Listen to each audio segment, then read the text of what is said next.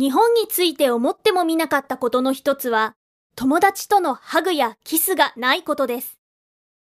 ある日、日本人の友達と別れるとき、無意識に彼にハグをし、頬にキスをしました。西洋の習慣では、こうやって友達に挨拶をします。彼はびっくりして体を引き離し、それに私は困惑しました。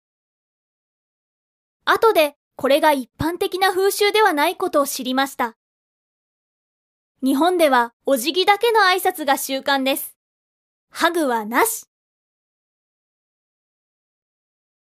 One thing I never thought about in Japan is the absence of greeting friends with hugs and kisses.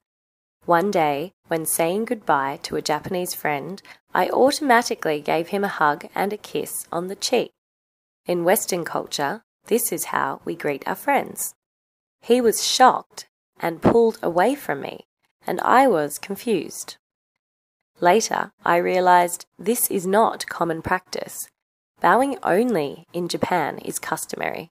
No hugs. One thing I never thought about in Japan is the absence of greeting friends with hugs and kisses. One day, when saying goodbye to a Japanese friend, I automatically gave him a hug and a kiss on the cheek. In Western culture, this is how we greet our friends. He was shocked and pulled away from me, and I was confused.